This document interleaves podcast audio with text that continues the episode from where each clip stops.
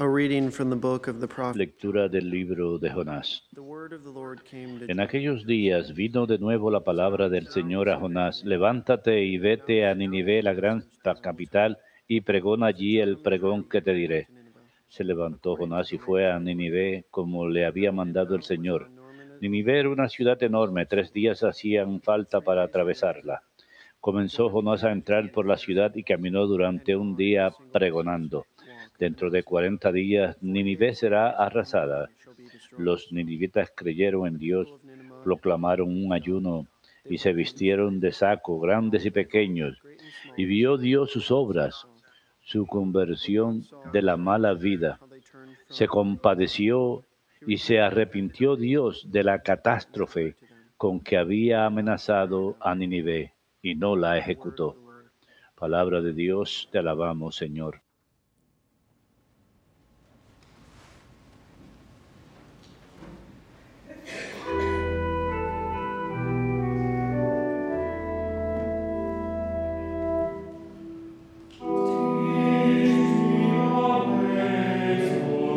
Señor, enséñame tus caminos.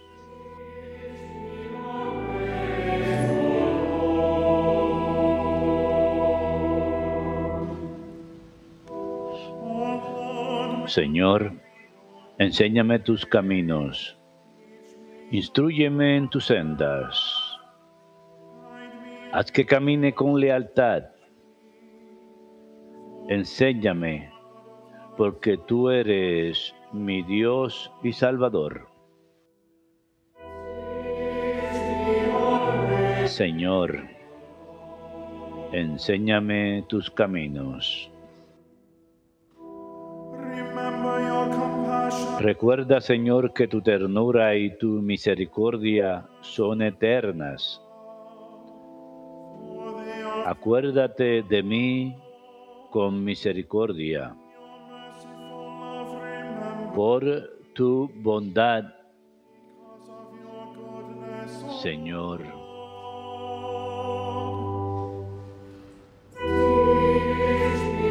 Señor, enséñame tus caminos.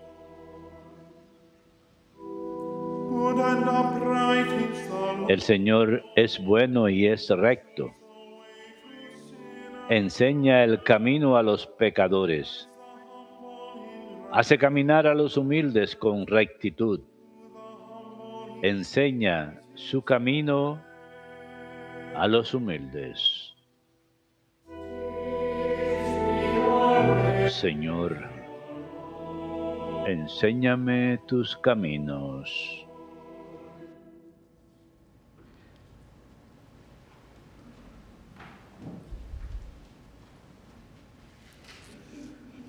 A reading from the first letter of St. Lectura de la primera carta del apóstol San Pablo a los Corintios. Hermanos, les digo esto, el momento es apremiante, queda como solución. Que los que tienen mujer vivan como si no la tuvieran, los que lloran como si no lloraran, los que están alegres como si no lo estuvieran, los que compran como si no poseyeran, los que negocian en el mundo como si no disfrutaran de él, porque la presentación de este mundo se termina. Palabra de Dios, te alabamos, Señor.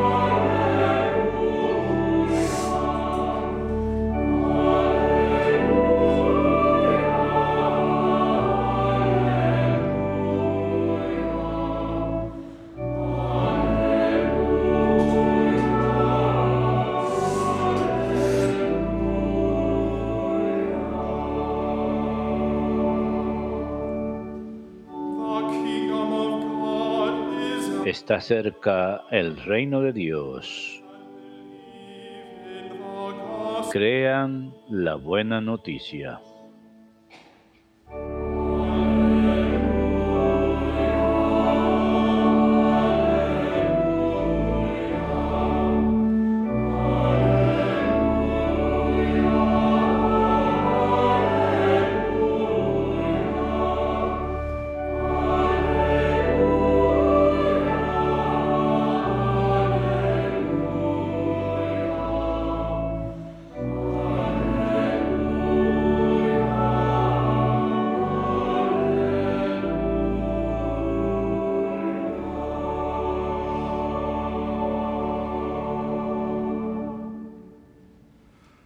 Dominus vobiscum. Lectio Sancti Evangelii secundum Marcum. Gloria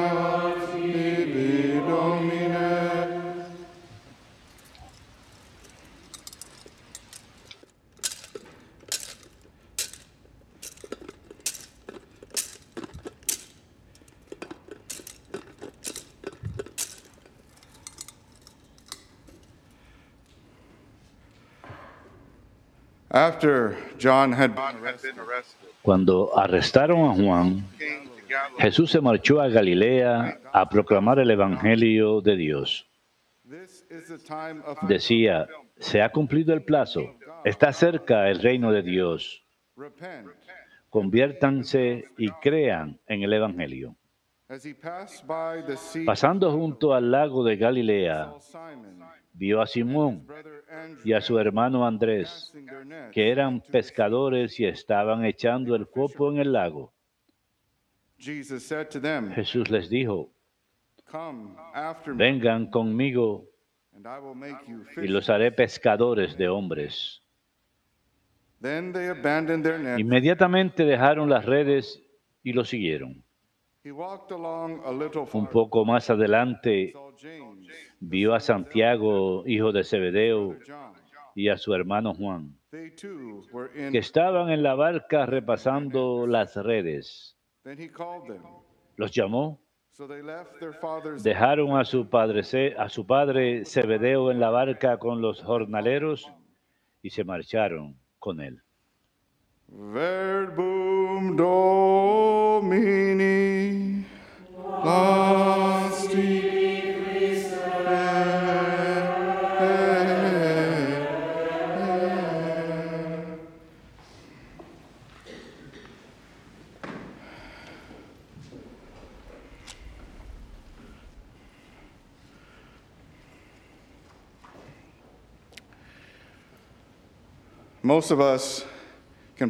La mayoría de nosotros podemos examinar nuestras vidas cuando éramos jóvenes o en nuestra época escolar, en primaria, secundaria, incluso en la universidad, cuando solíamos jugar juegos o deportes. Y quizás teníamos un grupo con nosotros y elegíamos equipos, ya sea fútbol o baloncesto o béisbol, balompié. Y cuando elegíamos equipos tratábamos de elegir al más atlético, al más eh, talentoso.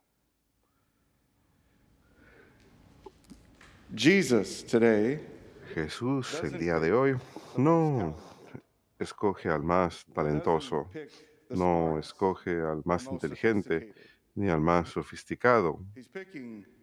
Él escoge cuatro fishermen. And this is a pescadores sencillos. Y esto es un recordatorio para nosotros de que Jesús, Él no mira tanto lo que somos, Él ve lo que nos podemos convertir en Él y nos habla de su poder para transformar. Este poder de su gracia experimentamos, tenemos su propia vida divina y amor en nosotros y podemos hacerlo todo, superar el mal, compartir en la gloria del Señor, así como Jesús mismo. Y en la generosidad de Dios, Él nos la da a nosotros en abundancia. Es lo que Jesús llama la vida en abundancia. Here, as Jesus Y aquí is, is going around, you know, Jesús está there in Galilee, proclaiming recorriendo Galilea, proclamando el reino de Dios, diciendo, el reino de Dios está cerca. "The one Aquí está Jesús, aquel que hace la voluntad del Padre perfectamente. Aquí está ahora, a punto de traer el reino. Aquí tenemos a aquel que es el reino mismo. Todo-. Todos en el reino aspiran a ser como Él, como Jesús. Y ahora está eh, escogiendo discípulos. Así que él llama a esos cuatro hombres que son trabajadores, pescadores, trabajadores. Están echando la red al mar, trabajando largas horas. Estos hombres habían sido robustos, con callos en las manos, bronceados por el sol. Hubieran estado acostumbrados a todo tipo de condiciones climáticas, el viento, la lluvia, las olas, las tormentas en el mar. Y Jesús va "Come donde and ellos follow me." y les dice, vengan y síganme. En algún momento ellos ya habrían conocido a Jesús, pero ellos dejan todo y lo siguen. ¿Y qué es lo que están dejando atrás? Estos pescadores, obviamente se trata de un negocio familiar en el que trabajaban Andrés y Pedro y por otro lado Santiago y Juan y su padre Zebedeo. La pesca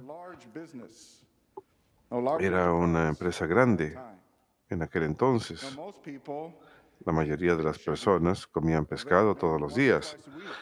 No solamente una o dos veces por semana, solamente una o dos veces por semana comían carne, carne roja, pero mayormente la gente comía pescado y gran parte del pescado en todo Israel provenía del lago de Galilea. Incluso se exportaba a lugares como Roma.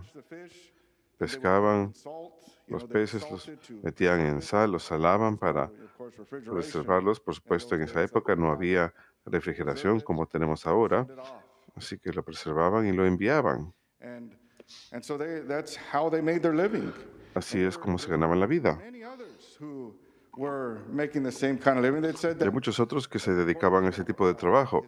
Según el historiador Josefo, había entre unos 300 hasta 30 barcas en el lago de Galilea en cierta ocasión. Él los contó pescando. Y aquí tenemos a algunos pescadores expertos. Pero ¿por qué ellos, en su primera aparición, estos hombres rudos, son muy sencillos? Sí, conocen el trabajo duro. Son hombres comunes y corrientes, trabajadores. Más adelante Jesús llama a mujeres, pero en este momento tenemos a estos hombres comunes y corrientes. ¿Por qué no salir a las metrópolis más grandes? Corinto, Atenas, Roma, Estambul, lugares donde la gente recibe educación, donde la gente sabe filosofía, donde estudian retórica y persuasión y argumento. ¿Por qué no ir a, a buscarlos entre ellos? Pero Jesús elige a estos hombres y como vemos a lo largo de los evangelios, necesitan aprender muchas lecciones. Siempre están siendo corregidos. Jesús tiene que exhortarlos a veces por cosas muy pequeñas. Ahí los vemos discutiendo entre ellos por quién es el mejor, el más importante. Son como niños. Pero una cosa acerca de estos hombres, como dije anteriormente, Jesús mira dentro del corazón más que la apariencia. A pesar que estos hombres re- reciben una exhortación constante, siempre están siendo corregidos, sin embargo, son capaces de aceptar la corrección. Ellos conocen el compromiso, conocen la lealtad a partir de su trabajo por sus familias. Lo que vemos en ellos, al ser pescadores, al trabajar en esta industria, están acostumbrados a días en que hay desilusión, en que quizás por el clima o por las tormentas las cosas no se ven bien, pero también son hombres resistentes como resultado de esto. Así que sí, son capaces de recibir una reprimenda y ser exhortados, pero los vemos luego ponerse de pie y tratar un poquito más duro. Y al final, estos cuatro hombres son líderes en la iglesia. Vemos que Pedro. Santiago y Juan son los más cercanos a Jesús. Él los lleva a todos lados. Uh, En el monte de la transfiguración, para hacer sanaciones, los lleva con ellos. La agonía en el huerto, ahí están con él. Están muy cerca a él. Lo conocen de manera muy estrecha. Él los ha elegido para esto, a causa de lo que hay en sus corazones. Y después, Vemos que Jesús está en la cruz. Todos lo han rechazado, excepto Juan. Entonces Jesús resucita y asciende. El Espíritu Santo viene con la morada de la gracia, de la vida divina ahora, el amor divino,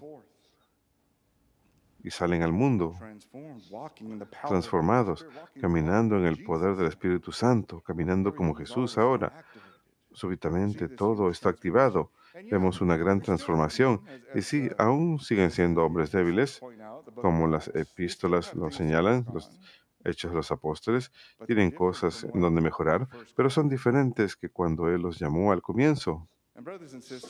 Y queridos hermanos, Jesús llama a cada uno de nosotros a que estemos cerca a Él, a una relación estrecha con Él, a una vida que es idéntica a la de Él, y comienza cuando nosotros decimos que sí y lo seguimos. Tendremos que decirle que sí muchas veces en nuestra vida con el Señor, en nuestra caminata espiritual, constantemente diciendo que sí. Hace falta cargar nuestra cruz constantemente, negarnos a nosotros mismos y seguir a Jesús. Puede que esto parezca rigoroso, arduoso, pero sin embargo, ahí tenemos la transformación. Ahí están siendo santificados, siendo purificados y al final siendo glorificados con el Señor. Así que Él nos ha llamado, por supuesto, que vayamos y lo sigamos, a que nos entreguemos a Él, pero esto también nos dice que Él tiene que ser primero. Dios ha de ser lo primero en nuestras vidas. Si lo ponemos en primer lugar, Él hace que todo lo, todo lo demás salga bien, todo salga para bien. Cuando lo ponemos en primer lugar, tenemos a aquel que nos muestra cómo vivir y cómo amar en este mundo. Al seguirlo, al cumplir su voluntad, al amar al Padre, al amar a todas las personas, al ser como Él, conscientes que somos amados por Él. Y entonces, esto hace que la vida sea mucho más posible, mucho más feliz, porque estamos viviendo de la manera en que estamos llamados a vivir. Jesús nos muestra que ahí está viviendo nuestra humanidad plenamente. Eso es lo que vemos en Él. Como seguidores de Él, eso es lo que Él nos da. Esa es la importancia de ponerlo en primer lugar. Él es Dios. Y al final debemos tener un deseo ardiente de estar con el Señor. Esta vida ha de pasar y luego estaremos con Él para toda la eternidad. Él nos da muchas oportunidades, pero esta vida es pasajera. Se trata todo de Él. Así que sí, estamos llamados a que Él ocupe el primer lugar en nuestras vidas, cada uno de nosotros. Algunos de nosotros, por supuesto, estamos llamados a dárselo todo a Él, a negarnos en todo, a tener una vida en familia, en matrimonio, quizás tomar una vocación religiosa, la vida consagrada. Dios está llamando a algunos de nosotros a eso. Los está llamando a ustedes. Y es hora de que algunos de nosotros allá afuera digamos que sí, que demos un paso con fe. Y sí, puede que digamos, "Mm, las probabilidades están en contra mía, quizás no me siento tan cualificado. Pero como vemos aquí, Jesús no llama a los que están calificados. Él no ve con los ojos de los hombres, no mira solamente la apariencia, Jesús mira muy profundo en el corazón. Y Él ve en qué se pueden convertir ellos. Y por supuesto, tenemos aquellos que están discerniendo. Él ha de, esos han de sorprendernos. Todos nosotros que hemos aceptado una vocación al sacerdocio, a la vida consagrada, no entendemos. Nos preguntamos, ¿cómo vamos a hacer esto? Y luego, con el paso de los años, nos damos cuenta, es posible, con el poder de Dios, con la gracia que Él nos da a cada uno. Él le da esa gracia a todos los que Él llama. Él los- les dice, vengan y síganme. En cualquier estado en la vida en que nos encontremos, estamos llamados a seguir a Jesús. Y cuando lleguemos, podremos decir, lo he logrado, aquí estoy. Dios Es grande y maravilloso y glorioso que nos tomaría toda la eternidad para realmente conocerlo. Es infinito. Su amor es así de increíble que tomaría toda la eternidad para saber de qué se trata. Y eso es para cada uno de nosotros. Sí, la vida del Señor, a la cual el Señor nos llama a seguirlo, puede parecer difícil, pero ahí es cuando realmente amamos, ahí es cuando realmente encontramos nuestro propósito, donde encontramos a Dios que nos ama incondicionalmente, Dios que nos hará más de lo que somos, Dios que nos muestra que realmente somos hijos e hijas de Él. Digan que sí, que Dios los bendiga a todos.